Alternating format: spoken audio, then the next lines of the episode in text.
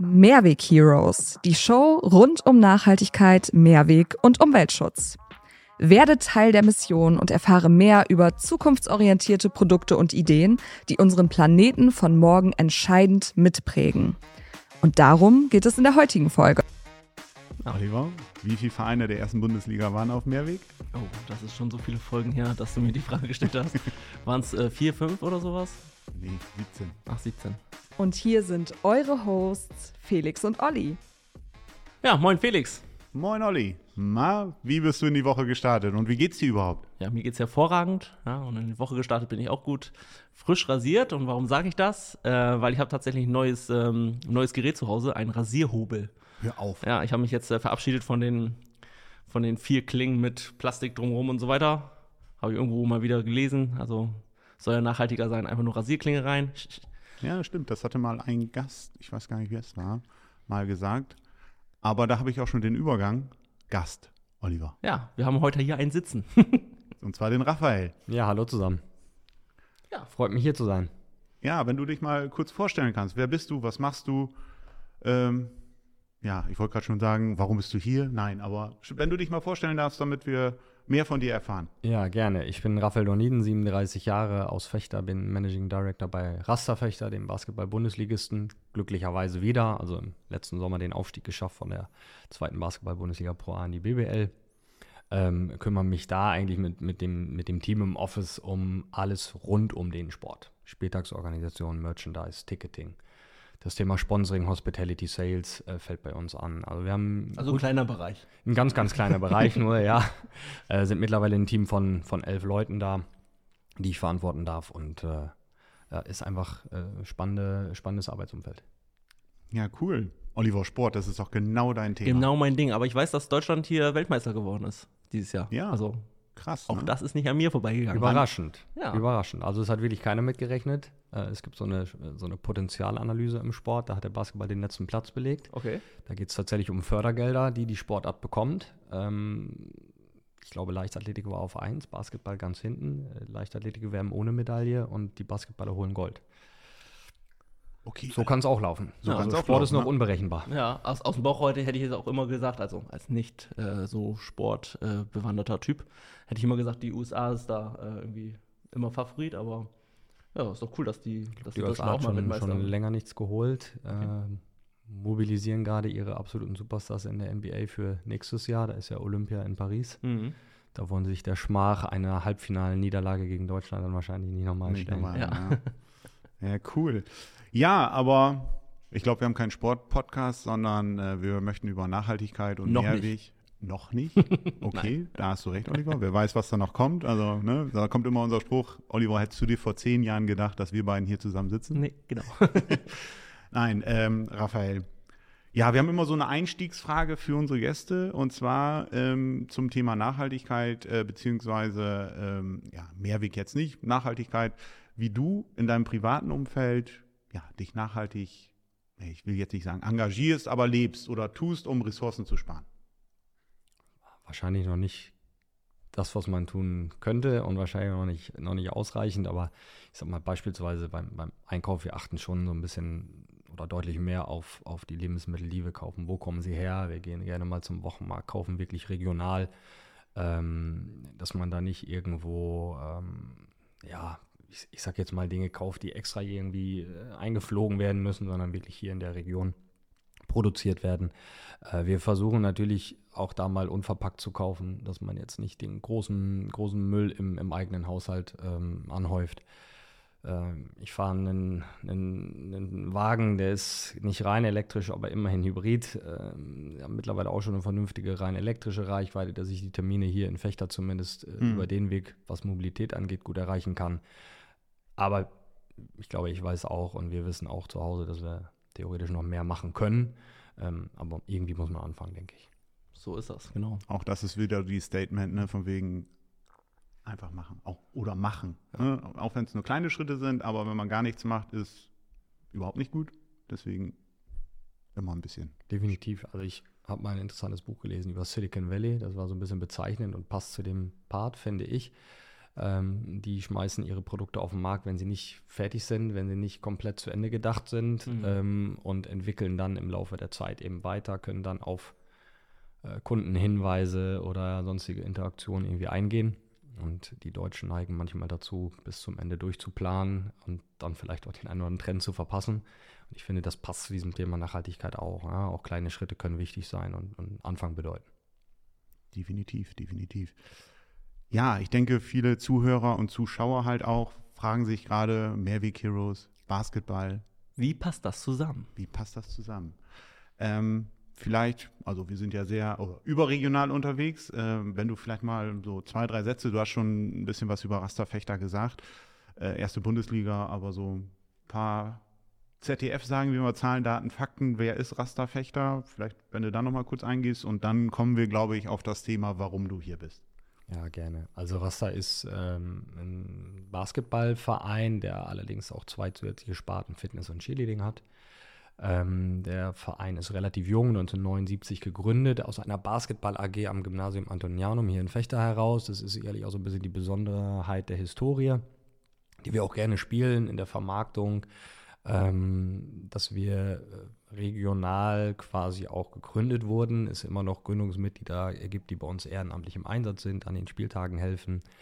Ähm, seit 2010 betreiben wir das bei Rasta auf professioneller Ebene, ähm, sind mittlerweile ja zum vierten Mal in die BBL aufgestiegen, ähm, haben ähm, eine, eine Leistungsjugendabteilung, aber auch eine Breitensportabteilung. Also wir wissen auf der einen Seite äh, um unsere soziale Verantwortung ähm, und auf der anderen Seite haben wir auch im, im Jugendbereich Erfolge in, in, den letzten Jahren erzielt, waren mehrmals beim Topform die deutsche Meisterschaft. Die U19 ist jetzt zwei oder dreimal deutscher Vizemeister geworden.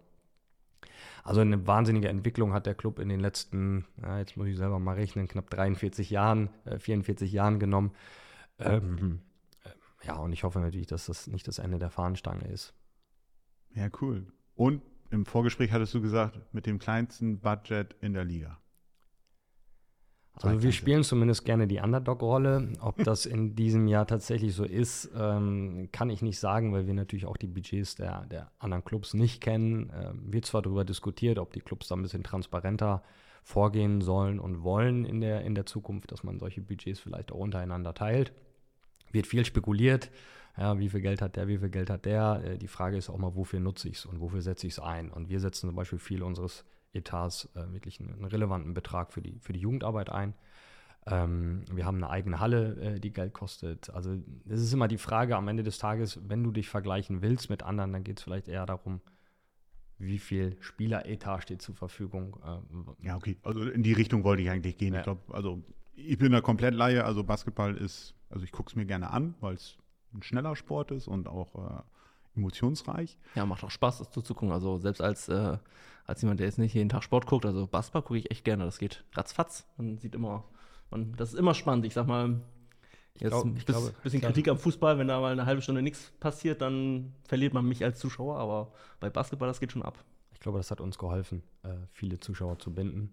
Äh, wir sind wirklich ein Club, der von der Loyalität der Leute hier in der Region lebt. Also Großteil der Partner kommt von hier, aber auch, auch viele der Dauerkarteninhaber sind, sind aus Fechter und im Zu. Wir haben 2500 äh, Saisontickets bei knapp 3100 Kapazität. Also da sieht man so ein bisschen auch, was uns ausmacht, diese Emotionalität und die Verbundenheit zur Region. Ja.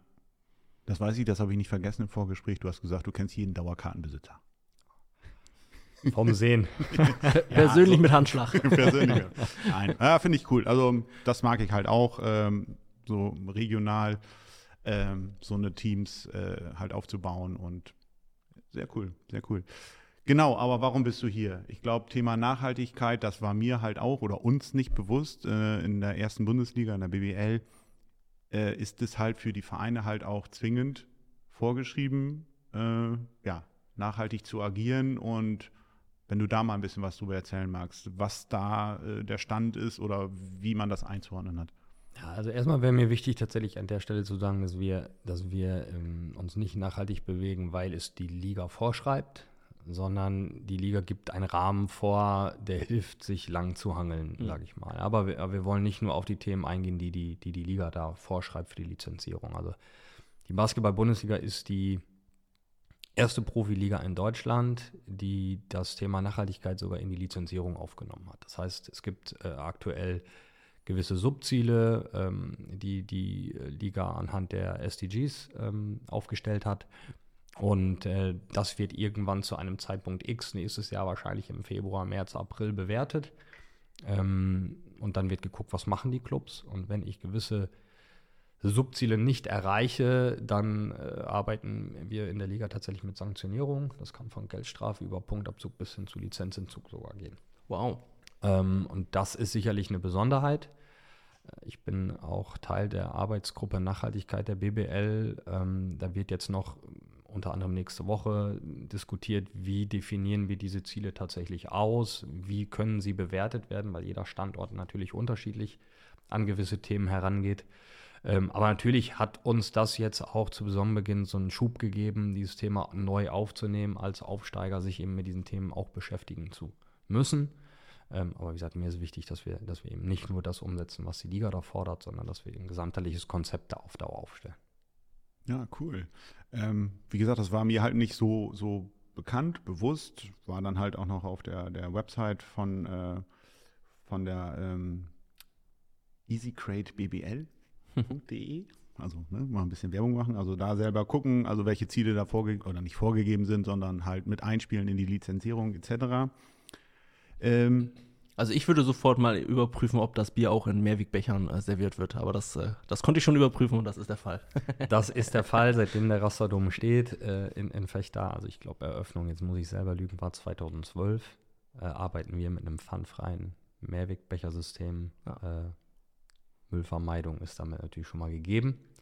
Ähm, Im Vergleich zu vielen Fußballstadien, die jetzt gerade gefühlt so auf diesen Trichter kommen. Also seit über zehn Jahren. Mehrwegsystem. Oliver, wie viele Vereine der ersten Bundesliga waren auf Mehrweg? Oh, das ist schon so viele Folgen her, dass du mir die Frage gestellt hast.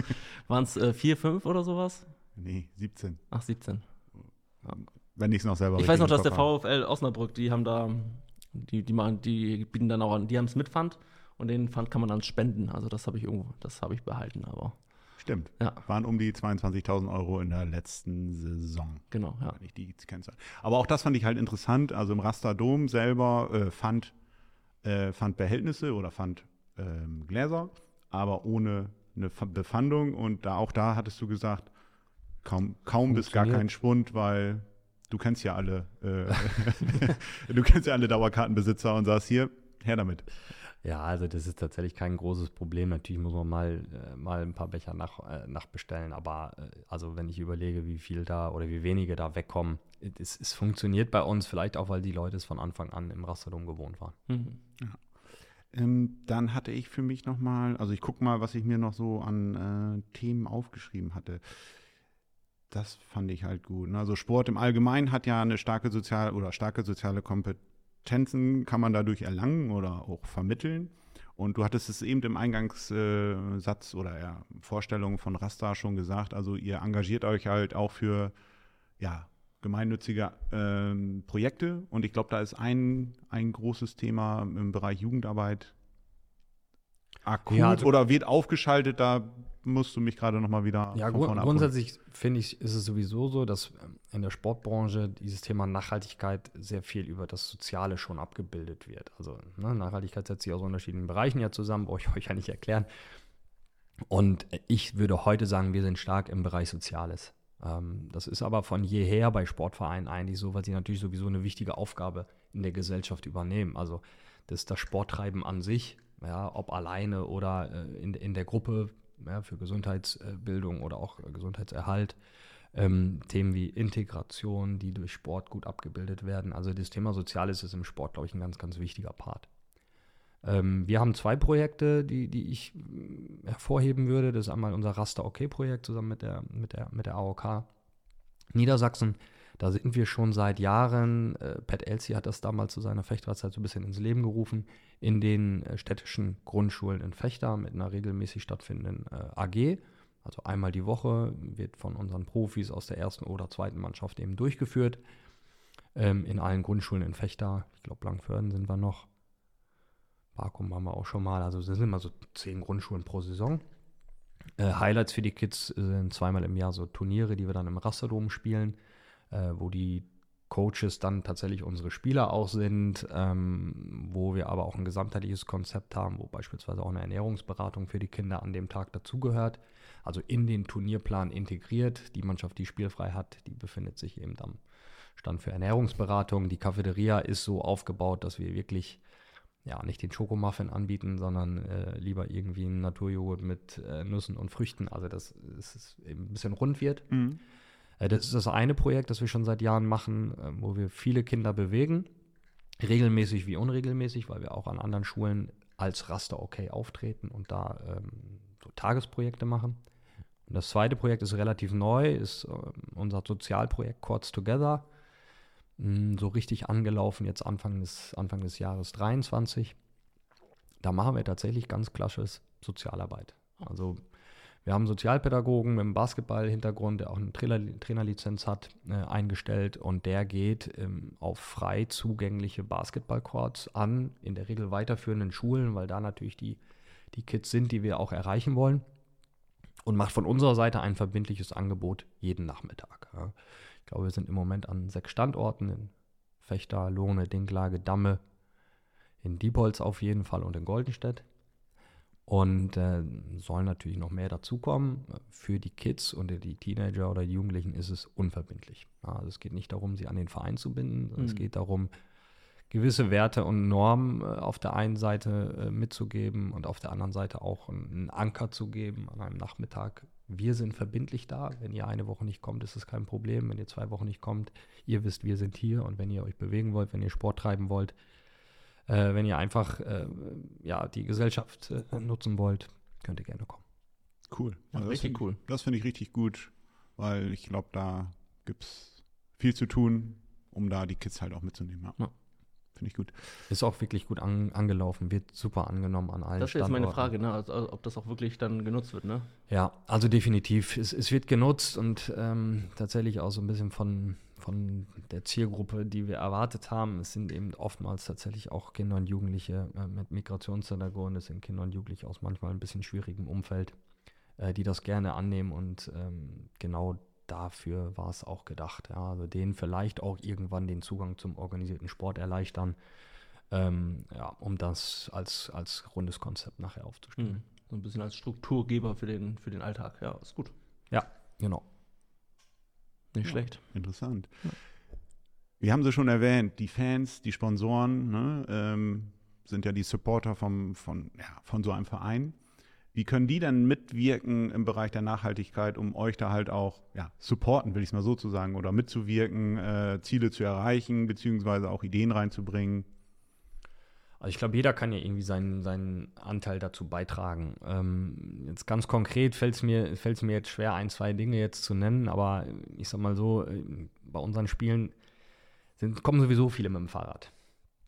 Ja, äh, das hat aber einen anderen äh, Hintergrund, äh, warum die nicht mit dem Auto fahren. Äh, aber das ist natürlich so ein Weg, wenn wir sagen, okay, ne, wenn das Wetter es zulässt, aber vielleicht auch wenn es mal ein bisschen nieselt, kommt mit dem Rad, äh, ist es in Fechter alles mit Fahrrad zu erreichen. Mhm. Äh, unser Partner äh, Schumacher bietet einen, einen, Bus-Shuttle an, der aus Lohne kommt, der kostenfrei ist, äh, der, ich glaube, aktuell an drei oder vier Standorten in Fechter auch hält.